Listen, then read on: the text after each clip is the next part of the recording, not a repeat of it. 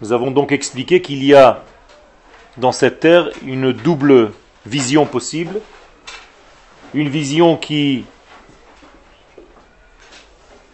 obéit à l'entendement humain et une vision qui est au-delà de l'entendement, c'est-à-dire un côté divin, un côté profond, un côté de l'ordre de l'âme, qui a à nous montrer des choses supérieures à ce que nous pouvons voir d'une manière générale. Et nous avons expliqué que ceux qui donc veulent arriver à cette vision profonde, eh bien ils ne doivent en réalité que faire une seule chose pour accéder à cette vision, c'est étudier et voir une Torah qui est de l'ordre des secrets. Autrement dit, cette euh, vision de la terre d'Israël n'est donnée qu'à ceux qui approfondissent leur étude et qui voient dans cette étude de la Torah non pas l'étude d'un texte, mais l'étude de notre vie, de notre identité et de nos valeurs divines. Je veux dire par là que la Torah n'est pas écrite sur un parchemin, ni sur de la pierre, mais la Torah est écrite dans les lois de notre vie. Ultérieurement, elle sera recopiée dans des livres. Alors on va appeler ça le livre de la Torah. Mais moi je ne parle pas pour l'instant du livre, je parle de la Torah elle-même.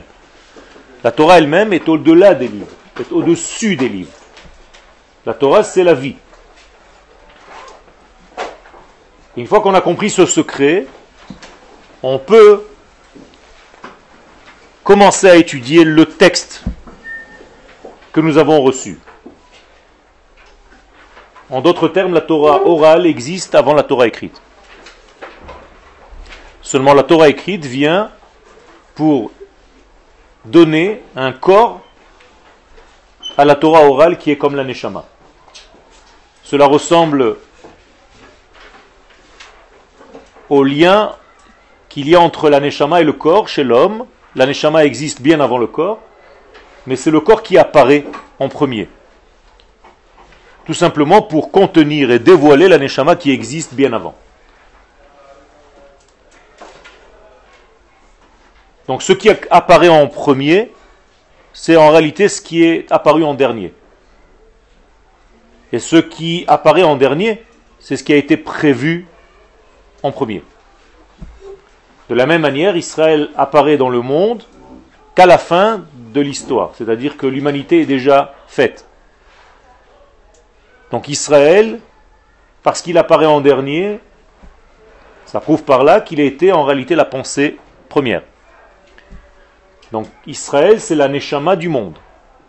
Donc le monde, étant donné qu'il est le corps d'Israël, eh bien le corps va apparaître avant pour que la Neshama puisse venir et donner ses valeurs au corps. Sauf Maase Bemarshava Trila. La fin d'une action est déjà dans la pensée première. Étant donné qu'Israël est la première pensée divine, Alou Bemarshava Trila, eh bien il va apparaître dans l'histoire en dernier. On peut continuer dans ce parallèle l'apparition de l'homme, dans la création du monde, l'homme apparaît en dernier. Pourquoi? Parce qu'il est en réalité l'aneshama du monde tout entier. Et c'est lui qui vient donner un sens au monde qui a été créé avant lui. On peut continuer aussi, après l'homme, il y a le Shabbat. Le Shabbat qui